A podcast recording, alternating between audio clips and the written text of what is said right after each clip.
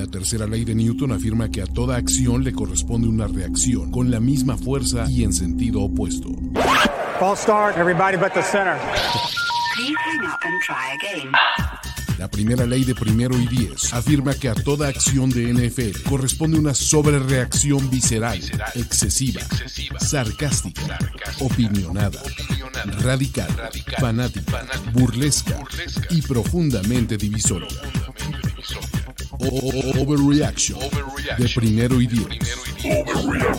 El recuento semanal más explosivo de la NFL con nuestro profesional grupo de expertos Ulises Arada, Jorge Tinajero y Antonio Sempere.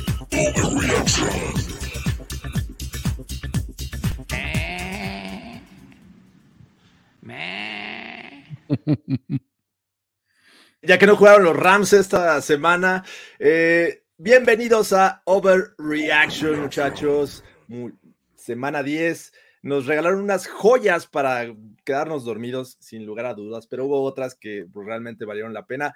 Y les presento esta noche, como toda eh, semana en Overreaction, a Antonio Sempere. ¿Cómo estás, Toño? Híjole, George, yo no sé tú, pero yo luchando contra el sueño, güey. Te juro que este juego sí fue infame, güey. Bien decías que abrió la semana débil, siguió débil. O sea, sí espero que tus muchachos y los de Goros mañana nos den al menos un, un juego con morbo, pero, hijo, ha estado lamentable estos. Sí, creo que el morbo no va a faltar, definitivamente, pero sí, es unos juegos que eh, no sé si te pasó en el de la mañana, que despiertas, intentas así como eh, desvelado eh, a ver el juego y luego, luego te da sueño de ver estos Sí. dos equipos.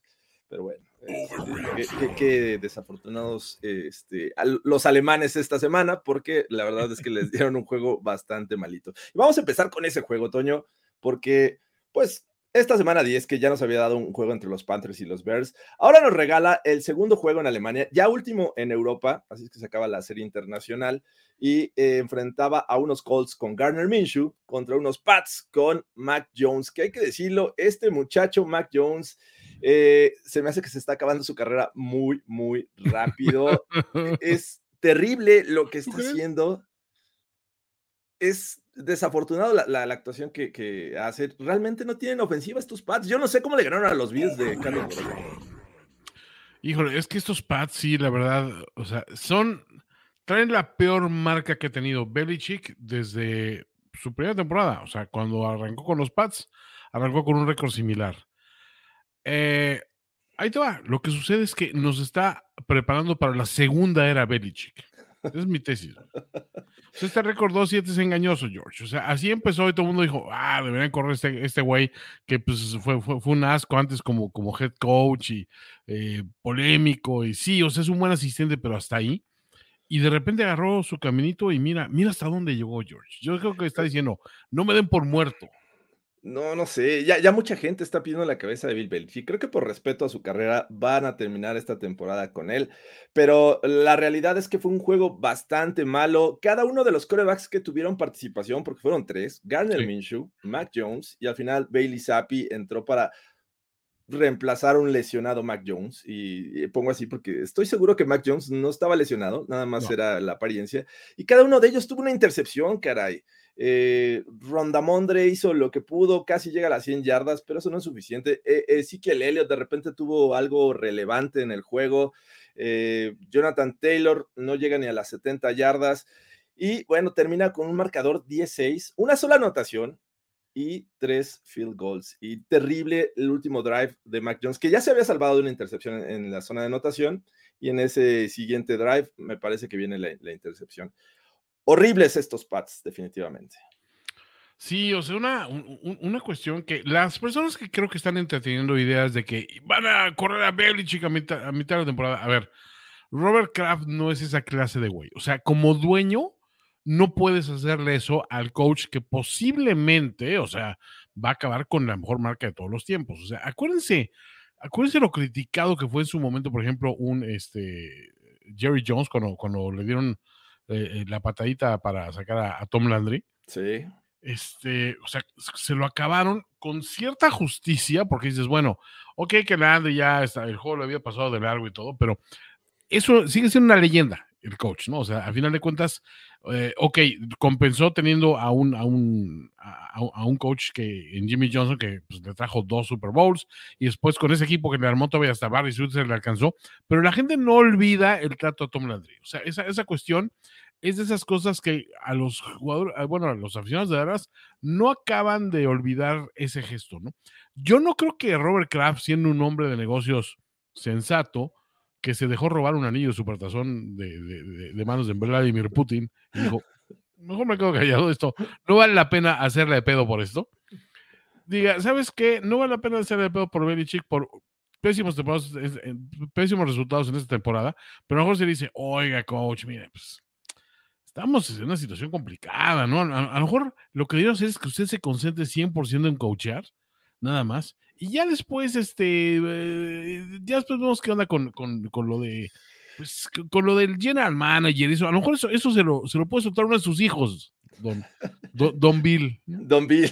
Oye, pero las reacciones hablan mucho de, Robert Kraft, ¿no? Cuando lo, pasaban en la cámara y una jugada terrible de Mac Jones nada más agachaba la cabeza. Eh, pero bueno, creo que va a haber cambios definitivamente. Ayer salió un reporte eh, que un insider dice que ya llegaron a un acuerdo para que al final de la temporada cada quien se vaya con su golpe y bueno, oh. comience una nueva era en New England. Vamos a ver si se da, pero pues así como están jugando, no me sorprendería. Vamos al siguiente juego, porque en una tarde en la que todo comienza mal y para los Browns y los Ravens viento en popa, con anotación defensiva, con una escapada otra vez de, su novato eh, Mitchell, eh, y con una defensiva que estaba pues prácticamente controlando eh, lo que hacía el Wango y compañía, parecía que los Ravens, este mejor equipo para muchos en la conferencia americana y, e incluso en la NFL, parecía que iba a continuar en el camino de la, de la victoria, pero no fue así. Despertaron estos Browns. Esta defensiva es brutalmente buena. Eh, Miles Garrett haciendo sacks. Eh, haciendo ver mal a, de repente a Lamar Jackson con esa habilidad que tiene para escaparse, pues no fue el caso. Y esta defensiva colaboró con puntos, incluso los equipos especiales también bloqueando patadas.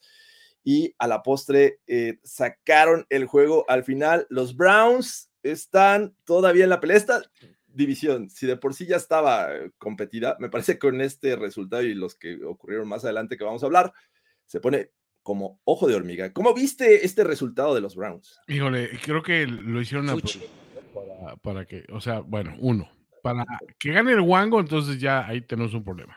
Sí, sí, sí. Después, para que yo después, después de renuentemente confesar esta semana pasada en el playbook, de que ya estaba dispuesto a admitir que los Ravens son un, un equipazo y que van a llegar lejos y que Lamar Jackson está jugando increíble y que ya Ulises al fin podía estar de, este, feliz porque yo al fin iba a dejar de, joderlo con, sus Ravens.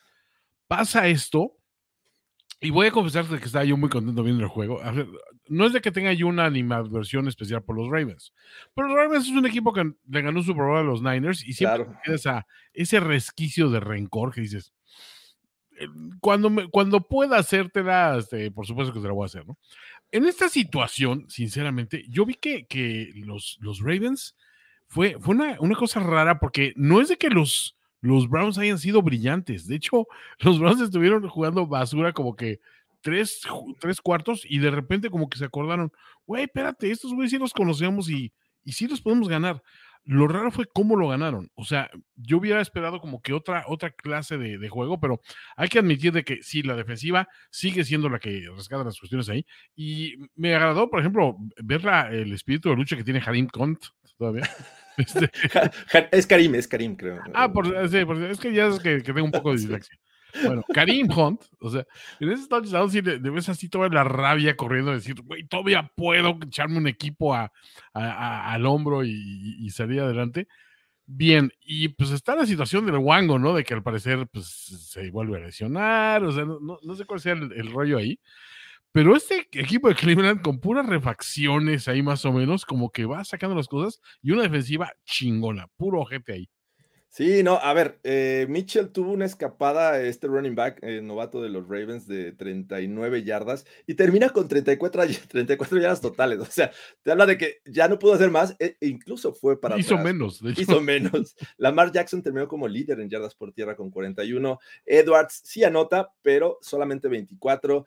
Eh, y bueno, cuando parecía que eh, los Ravens iban a sacar esta victoria eh, justo cuando anota Odell Beckham esta jugada, el, un pase al centro y se escapa.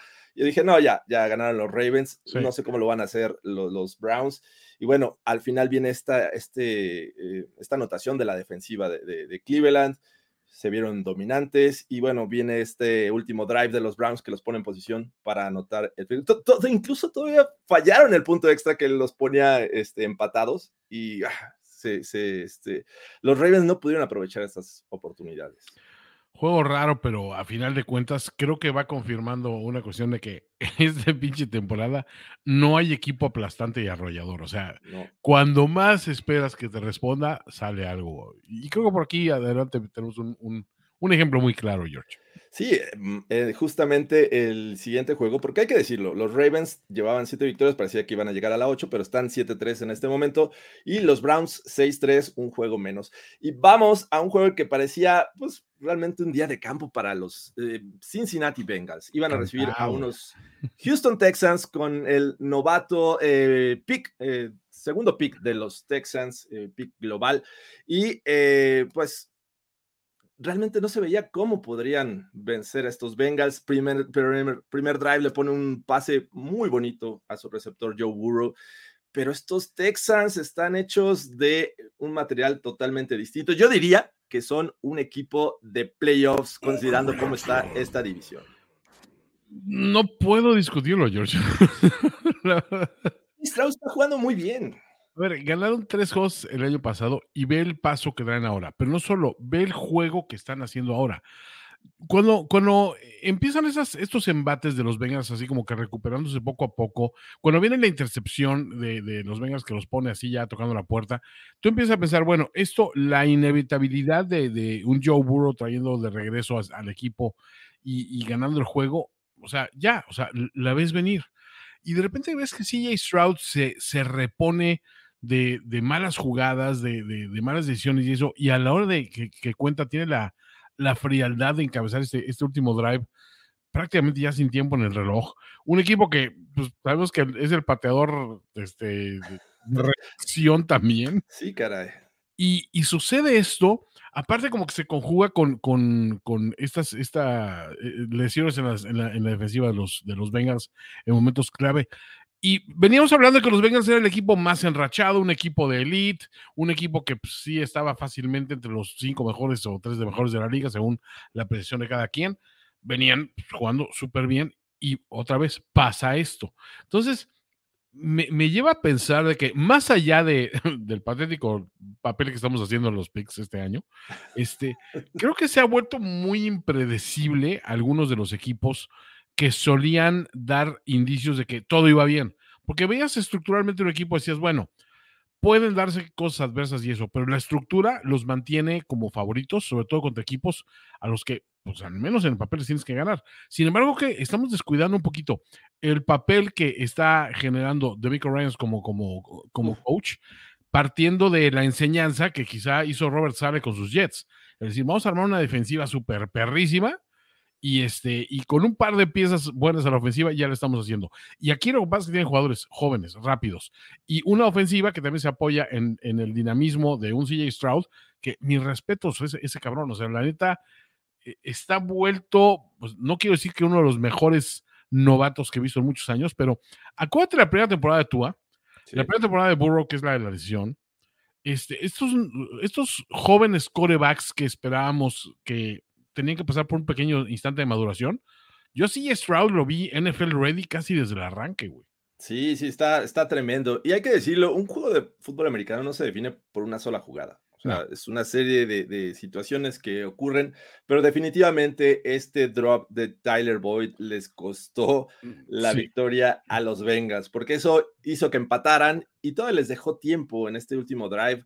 Eh, si mal no recuerdo, fue 1.33 lo que les dejó. Y ya habíamos visto lo que CJ Stroud podía hacer cuando necesitaba ir por 7. Ahora era un field goal lo que les daba el triunfo y la realidad es que con eso los Texans lo resolvieron. Hoy están 5-4, Toño. Es equipo de playoffs. Eh, se pueden meter a los playoffs. Sí, a ver, honestamente ya nada me extrañaría, sobre todo con estos Bengals. es, un equipo que dices, pues, o sea, entre, entre Bengals de un lado cayéndose en un momento clave este, y, y, los Houston Texans sobresaliendo en una división en la que pues, tú analizas a los equipos y dices, pues, ¿por qué no ellos, güey? Claro que se puede. Sí, sí, va, a estar bien divertido. Ojalá y los Texans sigan haciendo, porque ya nos han demostrado que ganan unos que no creíamos que lo podrían conseguir y pierden contra Sí, el juego de Carolina fue una aberración, ¿de acuerdo? Pero creo que el resto podemos confiar en ellos como un equipo que de menos va a estar entretenido. Vamos a ver si es cierto. Yo, yo sí estoy all in con estos Texas. Me emociona mucho ver a CJ Stroud. Pero bueno, vamos a ver qué pasa más adelante.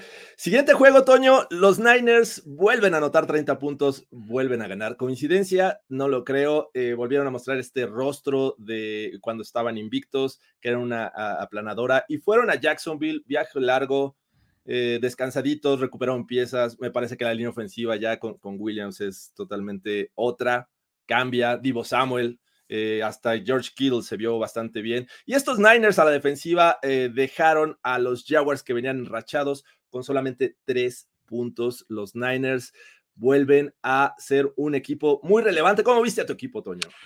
Pues mira, yo me había trepado al, pronóstico de Goros de que perdían contra, contra Jaguars.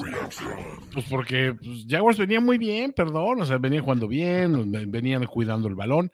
Aquí lo que pasó es que esta defensiva, pues una vez más hay que quitarse el sombrero ante los movimientos del front office, porque la firma de Chase Young, si bien no, no, este, o sea, sus, sus aportaciones en apariencia no son grandiosas, suma a un esfuerzo que, tiene jugadores muy efectivos, ¿no?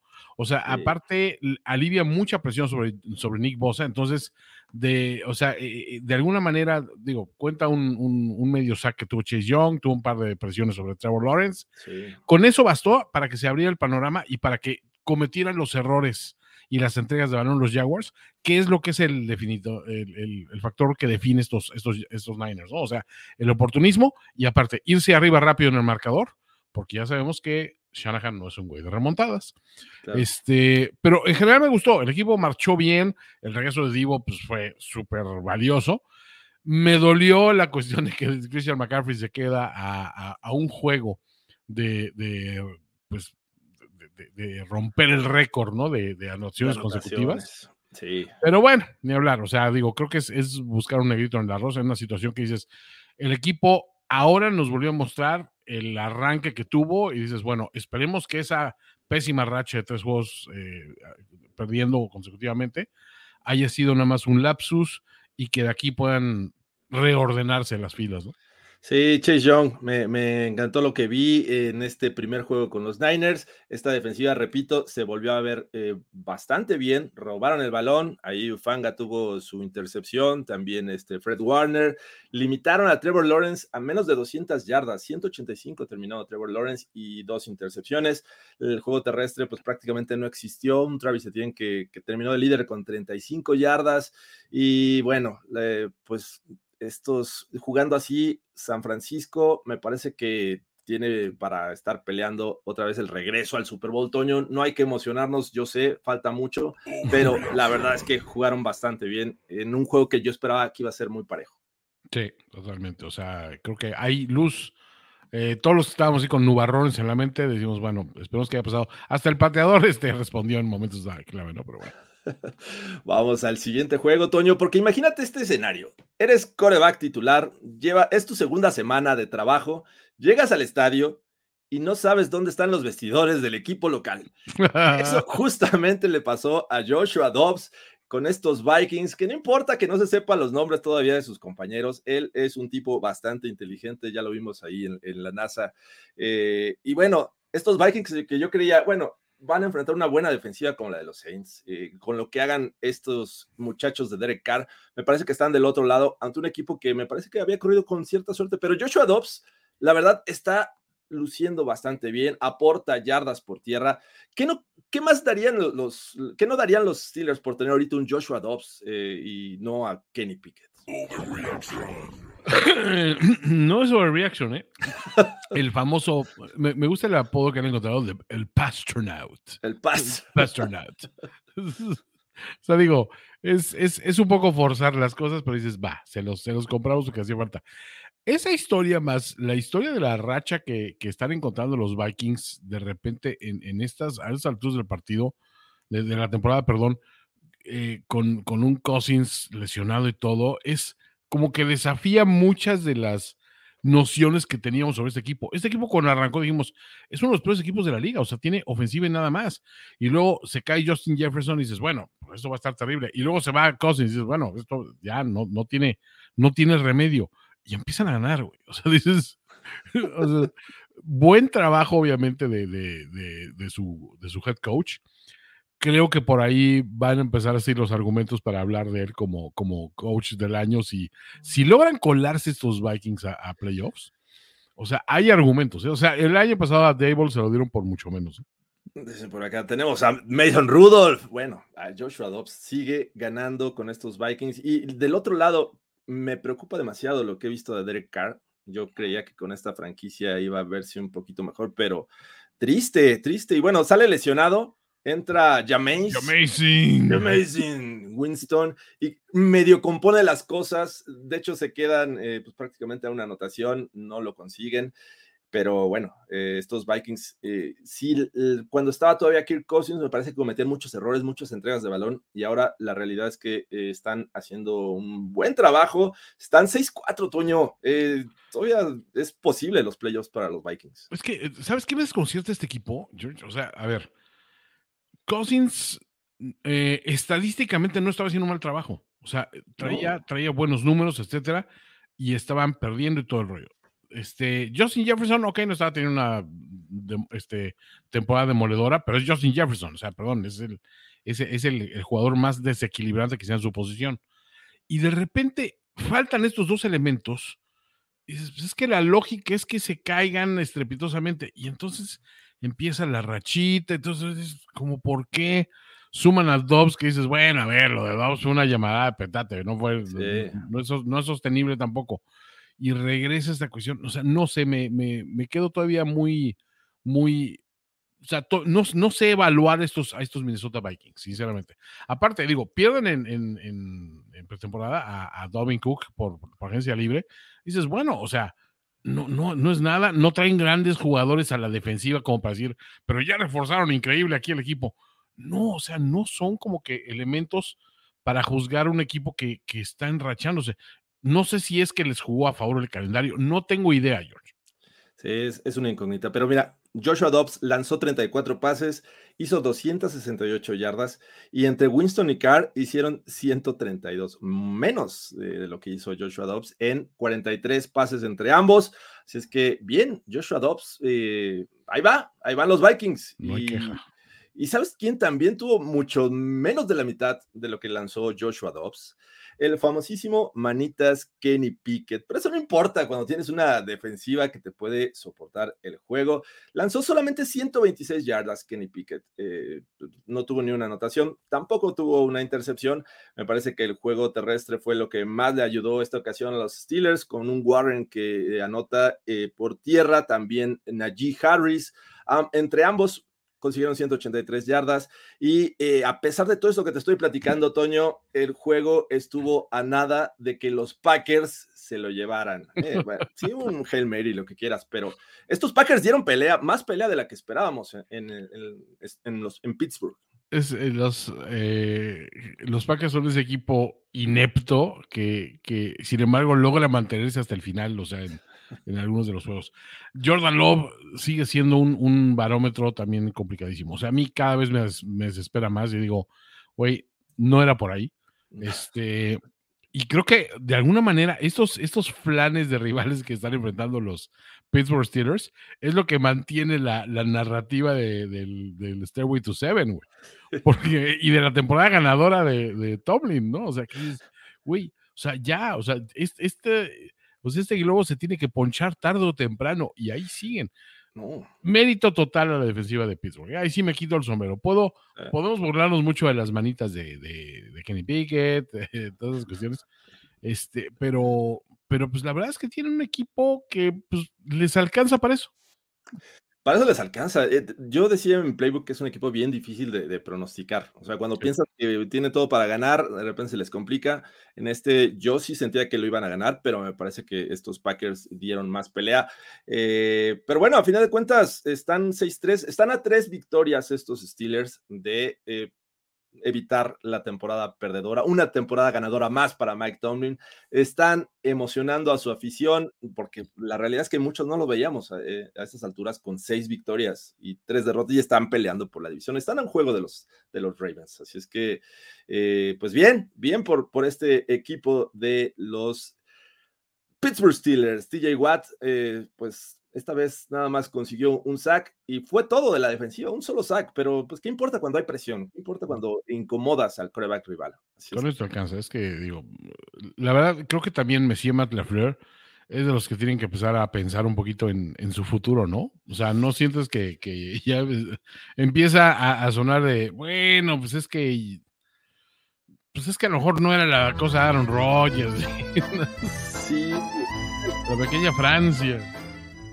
Me parece que esto puede ser un, un bache. Yo todavía le daría un poquito de más, eh, o tendría paciencia con Matt LaFleur, eh, pero a lo mejor sí tendrían que estar pensando en otra opción en la posición de coreback, porque creo que Jordan Love eh, no va a ser el futuro, al menos inmediato. No sé cuánto tiempo le, le vaya a tomar, pero sí, creo que si este equipo tuviera un mejor coreback en esta temporada con el roster que tiene, aparte ha tenido lesiones en la línea ofensiva, pero bueno, creo que podrían hacer un mejor trabajo los Packers. Hoy están 3-6, están desesperados por más victorias porque, bueno, a fin de cuentas ahí los, los Bears ya ganaron y, bueno, se les va a complicar ahí el último lugar. Vamos al siguiente encuentro que, eh, ah, qué tristeza ver a unos Titans así, Toño, unos Titans que de visitante no levantan, no han podido ganar esta temporada 2023 fuera de, de Nashville, eh, van a, a, Tampa Bay y es un juego que empieza a ser parejo, pero pues, la realidad es que Tampa Bay empieza a mover el balón, eh, aunque se le caiga el balón a Mike Evans, de repente te va a dar buenas, jugadas buenas. Y bueno, tu chingón Baker Mayfield eh, termina casi con 300 yardas, dos pasos de anotación. Le interceptaron una vez, pero ¿qué importa cuando domina esta defensiva a Derrick Henry? 24 tristes yardas para estos Titans y Derrick Henry. ¿Cómo ves, tu chingón? Este equipo, si no le pones el uniforme de los Oilers, no, no puedes esperar mucho de él. O sea, creo que es la. Es, esa es la enseñanza. Sí, a ver, o sea, primero bien por mi chingón Baker Mayfield, el, el, el posible MVP de, de, la liga, obviamente. O sea, es temprano quizá todavía para, para darle ese, ese, título, pero él puede llevar a los, a los, a los Tampa Bay Buccaneers a la tierra prometida. Ya hablando un poquito más. Muerto. Estaba muerto. Chaca ya estaba muerto. Sí, o sea, a ver, ¿cuál es, cuál es tu evaluación del coach Mike Brable? El coach nada más, o sea, no, no, no el, el discípulo y todo esto, porque siento que si se devalúa el gran maestro, por cierta asociación, sí, tienes que devaluar un poco a sus discípulos, George. Tienes toda la razón. E, Es una reacción en cadena, me estás diciendo. O sea. A ver, vamos a llevarlo a otro universo que no tenga el, que ver un poquito con, el Caballeros del Zodíaco, pero si tú ves a, Daniel Sam, el Karate Kid, que sí, un don chingón, y de repente vienes al señor Miyagi, al que le tienes todo el respeto, todo esto, y ves a, Miyagi cayéndose de pedo en una fiesta, ¿sabes? Agarrando una pompa a la, a anfitriona y todo. Dirías, híjole, pues como que Miyagi es mala influencia para Danielson, ¿no? O sea, como que, como que algo está fallando aquí, ¿no? Y sin embargo, pues tendrías que decir, bueno, pero Danielson es muy bueno. Llega un momento que dices, bueno, ok, a lo mejor fue un desliz de Miyagi, no pasa nada. Pero si empieza a, a, a proceder así una y otra vez, consuetudinariamente, empieza a decir, pues Danielson algo le debe haber aprendido este güey y tarde o temprano nos va a salir con una de esas, güey. O sea, creo que ya lo empiezas a bajar de ese pedestal en el que lo que tenías, dices, ya es una cuestión de tiempo de que, de que nos decepcione. Y creo que un poquito así me está pasando con, con Mike Graver. Sí, eh, digo, alguna vez lo vimos ebrio a Miyagi-san, pero eh, no Sí. como lo planteaste esta ocasión. Yo tengo una, tengo eh, en una alta estima a Miyagi, no lo veo en una fiesta ahí como de mala copa, pero Lo sé. si, fu- si fuese ese el caso, me parece que sí, definitivamente tiene que impactar en sus discípulos. O sea, ya no puedes verlo de la misma manera y a lo mejor esa inspiración que tenías en tu maestro te está pegando a ti en tu rendimiento y creo que eso puede estar pasando con Mike Bravel. Siento que por ahí va. Ay, bueno, después de cuatro derrotas consecutivas de los Tampa Bay Buccaneers, eh, ganan, ganan en casa, le ganan a los Titans. Estos Titans, pues la verdad se ve complicado. Su segunda derrota consecutiva, eh, segunda de, de Will Levis, y vamos a ver qué pasa. Necesitan regresar, como bien dices, a este uniforme de los Oilers, porque si no se les va a poner muy complicado. Vamos a los juegos de la tarde. Tuvimos solamente seis en juegos de mediodía.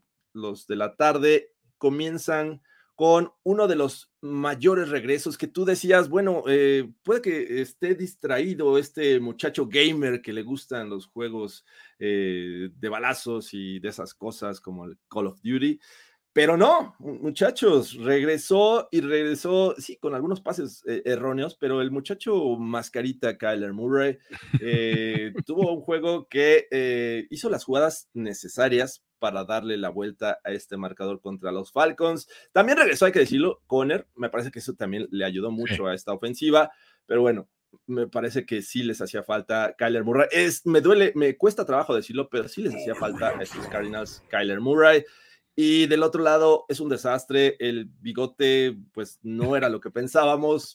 Ya vimos más de Bijan Robinson, pero de repente dicen, no, ya no, vamos con Cervecín, vámonos con Reader. eh, y bueno, las cosas se ponen bien complicadas en, en Atlanta. ¿Cómo viste este juego, Toño? Híjole, es que igual, estos, estos Falcons que, que son como que llevan el sello de garantía de Arthur Smith y entiendes eso como se debe entender. Ahora ya no fue el tema de que si Villan Robinson fue eh, utilizado de menos, ¿no? O sea, ahí está, o sea, está- estuvo su aporte. Pero la verdad es que la, la- la ofensiva aérea es anémica. O sea, 2.9 yardas netas por jugada de pase contra una defensiva de los Cardinals que, perdón, o sea, es, Sí. o sea, e- e- es una de las peores defensivas contra el pase en la liga. Entonces, pues así como que, entonces, o sea, digo, no había forma de, o sea, neta, ni, ni Cervecín ni Reader juntos podían haber hecho un poquito más. No, O sea, a mí Desmond Reader sí me desconcierta de que está buscando correr por encima de, de- de cualquier jugador. O sea, tiene la lectura, si su primer read no está ahí, o sea, el güey está buscando cómo correr. O sea, no es tanto una cuestión de la línea. O sea, creo que incluso se precipita en varias de las jugadas. Y del otro lado dices, pues tienes unos, a unos Cardinals que es, bueno, pues como que decidieron sacar el punto honor por delante. El regreso de Conner obviamente es una ayuda enorme. Y, y creo que, que, o sea, una grata sorpresa ver el entendimiento que hubo entre Mascarita y Trey McBride, su, su ala cerrada, ¿no? Que, sí, güey, o sea, lo vimos luchando entre dobles y triples coberturas, ja- jalando este, eh, defensivos para no caer y eh, sacar esa yarda extra. O sea, realmente lo, lo vimos, eh, o sea, metido en esa cuestión de que sí, o sea, sí se puede, ¿no?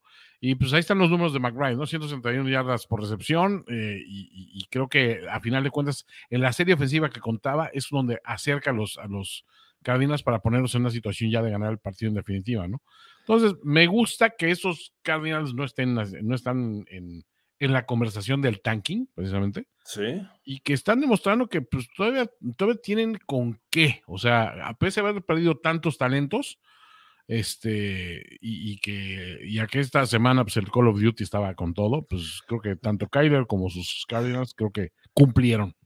Oye, pero imagínate, ni sumando lo que hicieron estos corebacks de Atlanta, tanto Heineke como Reader, eh, llegan a, a la producción de Kenny Pickett, que ya es, es decir algo. Está Entonces, cabrón. O sea, está muy complicado. Fueron Pato. 94 yardas entre los dos, 55 de Heineke, eh, co- 39 de, de Reader.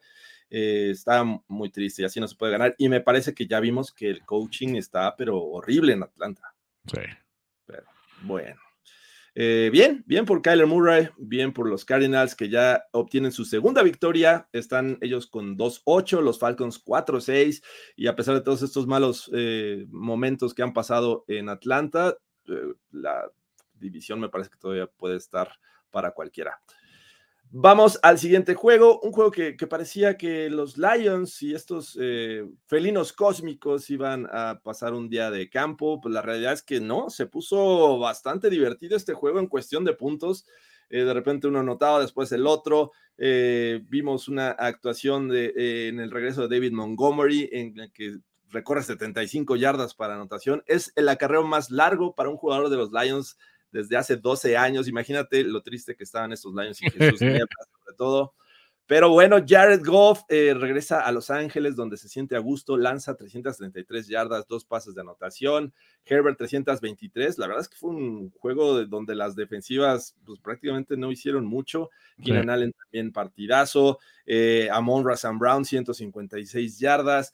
Y bueno, al final esto termina con un gol de campo de Patterson. Los Lions obtienen su victoria número 7 y los Chargers se quedan con 4-5. ¿Cómo viste, Toño? Este fue el vamos, vamos a jugarnos la en cuarta bowl. Exacto. Vamos, no importa, no hay patadas, vámonos. No hay patadas, todos, son 4, 4-2, me juego 4-2. Este, entretenidísimo el juego, o sea, eh, un placer ver a estos, a estos Lions jugar, porque digo, con todo y que la defensiva hoy se tomó el día libre, eh, fue un juego súper interesante, o sea, todos los cambios de, liderazgo que hubo en, la última, e, e, en, la recta final, dices, o sea, el, equipo, fíjate que es curioso, o sea, en algún momento dije, a ver, ¿lo van a ganar los Chargers? Pero dije, no, son los Chargers, obviamente lo van a ganar los Lions dramáticamente, pero lo van a ganar. Pero me gustó cómo echaron, eh, eh, o sea, echaron mano de estas armas jóvenes, ¿no? O sea, el, ver a Jared Goff convirtiendo con, con Sam Laporta, este, eh, moviendo el balón bien, lo de el dúo de corredores de, Detroit ahí haciendo estragos, también creo que es una, una cosa interesantísima. O sea, creo que en general fue, fue, una demostración de que los Lions están para grandes cosas. No porque los Chargers sean un rivalzazo de esos con los que te tienes que medir para ver si, si pasas la prueba, pero es decir, en un shootout tienes que confiar en que, en que Detroit al menos armas tiene. Y el aplomo de, de Goff, creo que, pues sí, me llamó la atención. O sea, eh, creo, creo que, eh, o sea, dieron, dieron muchas facilidades los Chargers, sí. Pero es un placer ver jugar estos Lions y te lo digo desde ahorita, George. Es mi equipo de supertazón. ¿Qué? Ya de, plano ponemos a los Lions aquí. Conectar la otra computadora porque. Eh, ok, este. Definitivamente estaba buscando. Yo aquí eh, nos preguntan el, del antiguo mal. No, de, la canción la de, Munra. la Munra. Pero sí, prometemos la próxima tener la canción de, de los Thundercats, al menos el intro, porque Ah, bueno, en fin, ganan los Lions. Eh, están en el top de la, no solamente su división, sino de la conferencia nacional. Y bueno, los Chargers, ahorita vamos a hablar de los Raiders, con esa victoria se ponen adelante y bueno, van a estar esperando el resultado de mañana del Tinajero Bowl. 41-38. Eh, y sabes quién de, plano es muy triste ver jugar y creo que en este momento sí son el peor equipo de la NFL. Los New York Giants eh, visitaron Dallas. Eh, por un momento estaban abajo 42-7. Esos siete, pues realmente creo que fueron un milagro. Después anotaron más, pero creo que ya estaba Cooper Rush este, como coreback de los Cowboys. Estos Cowboys que a, pesar de que se daban el lujo de no anotar en zona de gol, pues se la llevaron tranquila. La conexión Dak Prescott, CD Lamb sigue siendo muy, muy importante para este equipo.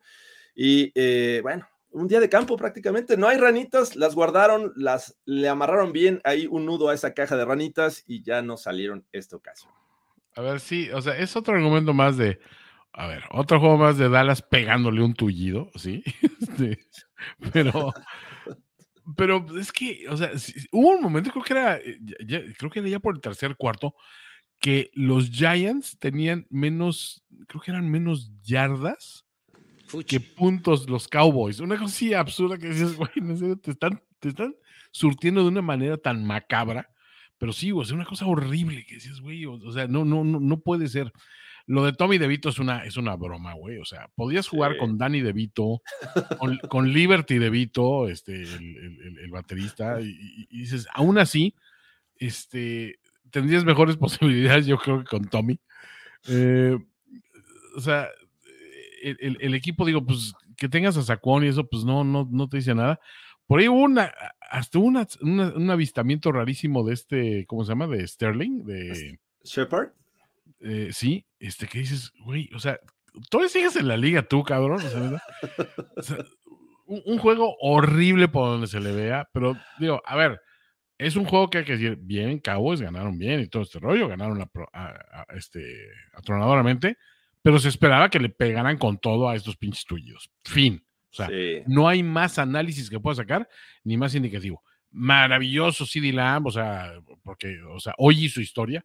Primer receptor que tiene 10 recepciones o más, 150 recepciones o más, un touchdown eh, recibiendo y un touchdown eh, corriendo en el mismo juego desde al menos 1950. O sea, se, se fueron de plano, ya olvídate de Super Bowl era, o sea, eso está hecho, pero la liga está investigando si realmente hay precedentes de esto por, porque fue una actuación redonda. Pero volvemos a lo mismo, es contra tullidos, güey. Entonces, o sea, ¿qué? O sea, ¿qué les aplaudimos, güey? O sea, Sí, no, no sé, no sé si eh, eh, exactamente ponerme a festejar por los Cowboys, que, que hasta Michael Gallup eh, ahora sí resulta que recibe pases, antes se le estaban cayendo, ahora se ve bien. Brandon Cooks resucitando esa carrera en Dallas contra los Giants. Creo que hay que ser cautelosos, ¿no? Esto sí creo que podría caer en el overreaction de decir estos Cowboys están de regreso y es nuevamente el año de los Cowboys. Pero no, no, creo que simplemente enfrentaron un mal equipo. Hay que recordar a los Raiders cómo les fue contra los Giants la semana pasada. Y bueno, este, los Cowboys no podían hacer otra cosa más que aprovechar la situación. totalmente. Qué triste por los Giants, eh, qué triste por Brian Dable, el coach del año 2022. Eh, pero bueno, vamos, nos quedan dos juegos, Toño. Nos queda uno que yo pensé que este equipo iba a dominar, Washington DC contra Washington, ah, eh, bueno, el estado de Washington. Los Seahawks recibían a los Commanders, unos Commanders que de repente sacaron una jugada ahí rota y se va Brian eh, Robinson, toda la anotación, y de repente en la, la segunda mitad hicieron una jugada similar, solo que esa vez no anotó. Bueno, a final de cuentas, la verdad es que los Commanders están dando pelea, pese a que pensábamos que con estos trades que habían mandado eh, a, a a Chase Young, a otros equipos, se iban a venir abajo. Y pues la verdad es que siguen dando pelea y estuvieron a nada de ganarle a estos Seahawks con un Gino Smith que al final, bueno, rescata el juego ahí con DK Metcalf.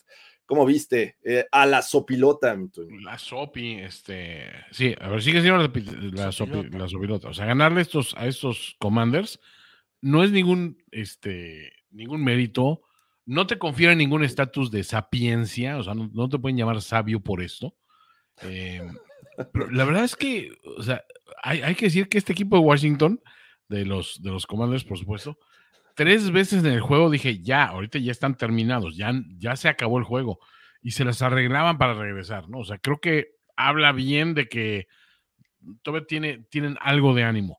Pero la verdad es que del otro lado sigue habiendo mucho equipo, ¿no? Y hay que, hay que festejar también, o sea, el, el renacimiento que está teniendo este mm, Leonard Williams, Ajá. eh, o sea, eh, o sea, como, como, eh, como motor de esta ofensiva, precisamente. O sea, es alguien que le vino de maravilla ese, ese cambio de equipo y de cambio de aires. ¿Cómo no? Creo que se demostró porque pues nunca dejaron a Howell en paz. O sea, la presión sobre Howell fue inclemente y aún así los comandos estuvieron cerca de llevarse el juego, ¿no? Entonces, creo que hay que decir que, que el espíritu de lucha de unos eh, se equiparó con la condición de localía y que, pues creo que al final de cuentas sí puedes hablar todavía de que, de que los Seahawks tienen más estrellas en posición clave. Sobre todo la actuación de DK y de, y de Lockett, pues creo que no las puedes poner en entredicho, ¿no? Eh, el gol de campo del final, o sea, es posible gracias a, a, la, a la, visión y, a la, y al awareness de, de DK, ¿no? Eh, pero Gino sigue siendo súper inconsistente, güey. O sea, no. Es, es, un güey en el que si llega el momento en que tienes que pasar todas tus canicas por él, güey, no quisieras que él estuviera bajo los controles, güey. O sea, esa es una, es una realidad, güey. no le he visto nada este año que me haga siquiera remitirme al año anterior. Y sin embargo, pues digo, tienen juego terrestre suficiente para salir adelante, entonces ahí está, ¿no? O sea, El Gino Smith de 2022 fue una irregularidad de la Matrix, ¿no? La- es la sí, realidad. yo que sí. No, Eh, fue un juego de, de 91 pases lanzados combinados entre Howell y, y Geno Smith. Eh, vimos destellos de Kenneth Walker, eh, de Zach Charbonnet, su novato. Pero bueno, a final de cuentas creo que este duelo se basó en el ataque aéreo, tanto de Howell como Smith.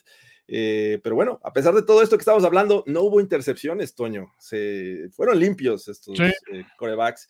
Y bueno, al final con este field goal de, de Meyers, eh, los Seahawks obtienen su victoria número 6, importante porque los Niners acababan de ganar. Y bueno, los Commanders 4-6. Pero repito, estos Commanders no esperábamos mucho y siguen dando pelea. Y pues, vamos a ver qué, qué pasa en un futuro con Sam Howell. Y bueno, vamos a terminar ya este overreaction con un duelo que parecía que nos iba a regalar puros field goals. Unos eh, Jets que visitan a Las Vegas, que enfrentan a unos Raiders con unos renovados eh, ímpetus y con un coach que, bueno, hasta el momento es interino, pero está haciendo un buen trabajo, al menos anímicamente les, les está inyectando bastante ánimo y creo que hemos visto lo que pueden hacer estas ofensivas, que no es mucho, tanto Zach Wilson como Aidan O'Connell, pues la verdad es que hacen lo que pueden. Eh, qué triste ver a estos Jets que estuvieron a nada de, jugar con Aaron Rodgers, se lesiona en la primera semana y varios juegos bien los pudieron haber ganado, pero por Zach Wilson me parece que esto no está ocurriendo. Qué triste ver es Zach Wilson y pues prácticamente se está yendo su carrera eh, pues al olvido. ¿Cómo ves, Toño? Sí, este. Es que Zach, Wilson tiene uno o dos pases por juego y eh, un par de series ofensivas por ahí que dices, bueno, es que quizá con un poquito más de, de tiempo y de repeticiones y de madurez, a ver, vamos a ser honestos, no, no está hecho para este juego. O sea, sinceramente, no, no, no tiene con qué. Es un poco descorazonador y, y, y creo que como, como si eres fan de los Jets, o sea, y saludos a, los que lo son, este, tiene que ser súper, súper difícil ver este equipo y imaginarse cómo serían distintas las cosas. O sea, porque dices, eh, o sea, ¿cómo estarían aprovechando a, a Tyler Conklin y a Garrett Wilson? Y este, eh, o sea, ¿qué, qué, estaría haciendo Breeze Hall aportando también con, una, con, un juego aéreo establecido? O sea, eh, podrían tener un 1-2 ahí con Dalvin Cook también. O sea, la defensiva no tendría que estarse rifando juego tras juego. Y es que la verdad es que aparte, el juego ha sido, o sea, el problema de estos Jets es que ni siquiera son divertidos de ver, güey. O sea, sí, no. el juego fue atroz, güey. O sea, gol de campo, gol de campo, gol de campo, gol de campo, gol de campo, gol de campo. O sea, cuatro gol de campos de parte de los Jets, este, tres de los de los Las Vegas Raiders, Raiders que solo tienen ese touchdown al final, todo pedorro y horrible. Este, y dices, pues es lo que hay, güey. O sea, los, los Raiders, mis respetos, o sea, es un equipo que a estas alturas de la temporada, ir 5-5, dices, güey, pues, y, con un cambio de coach en, uh, o sea, a, a, medio camino, dices, no sé cómo lo están haciendo, pero lo están haciendo. Le está pasando cuando corrieron a, a John Gruden, ¿no? Que eh, pensábamos que se iba a venir abajo este equipo y con este Bisacha empiezan a ir para arriba y, y, terminan bien la temporada. Podría ser el caso con Antonio Pierce, no lo sé. Están 5-5. Ahorita están arriba de los Chargers, son el, el, segundo equipo en esta división en el oeste. Pero sí, la, la realidad es, es triste para los Jets porque tienen buena defensiva y esta defensiva con, con, lo que les pudo haber aportado Aaron Rodgers, pudo haber sido otra historia, pero bueno, con Zach Wilson, como decían por aquí, creo que lo único relevante fue ese pase sin ver, que parece, o sea, sí. está viendo como a la banda y lo lanza para otro lado.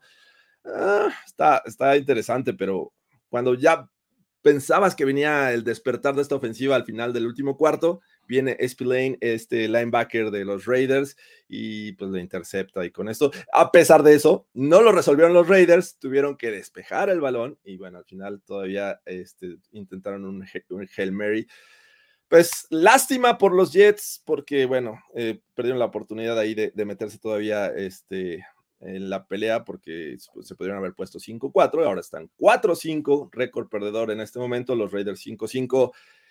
Y con esto, pues prácticamente cerramos esta edición de Overreaction, Toño, porque pues los juegos estuvieron la mayoría malitos. Sí, este, Cutrezones por ahí. Yo me quedaría también con esta cuestión de, mira, si hay una luz al final del túnel para, para, para los, los Jets, es que 4 o 5, o sea, a ver, si logran aguantar un poquito más y aguantar el regreso de, de Rodgers, que, que, tenga luz verde para regresar esta temporada, pues no están tan mal posicionados. O sea, creo que esa es la gran ventaja que tiene la, eh, la, tanto, tanto la conferencia en general, ¿no? Que dices, pues con 4 o 5 no estás muerto, ¿no?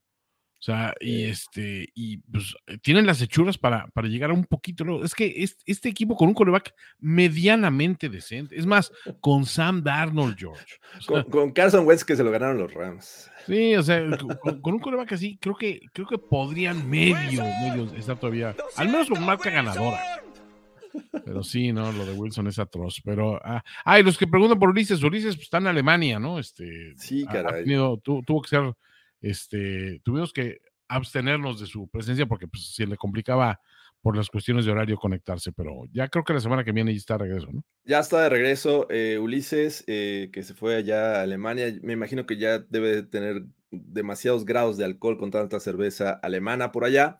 Pero bueno, este, pues con eso terminamos este Overreaction, Toño. Muchas gracias. Y no sin antes recordarles que mañana nos vemos en Multiforo 246, eh, ya en Querétaro, 246 Colonia Roma, para ver el Gorospe Tinajero Bowl. Con este juego cerramos la semana número 10.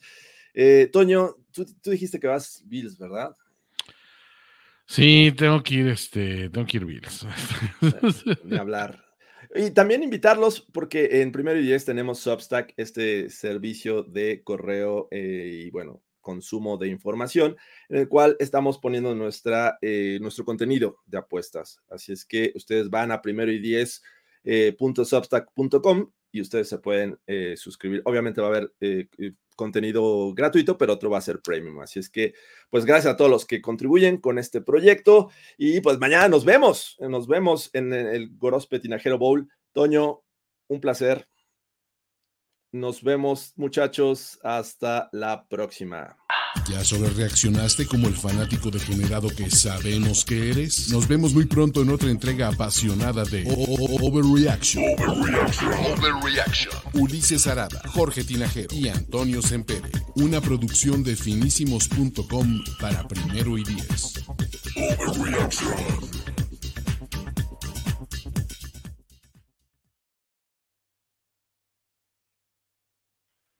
I'm Victoria Cash. Thanks for calling the Lucky Land Hotline. If you feel like you do the same thing every day, press 1. If you're ready to have some serious fun for the chance to redeem some serious prizes, press 2. We heard you loud and clear. So go to LuckyLandSlots.com right now and play over 100 social casino-style games for free. Get lucky today at LuckyLandSlots.com. Available to players in the U.S., excluding Washington and Michigan. No purchase necessary. VGW Group. Void prohibited by law. 18 plus. Terms and conditions apply.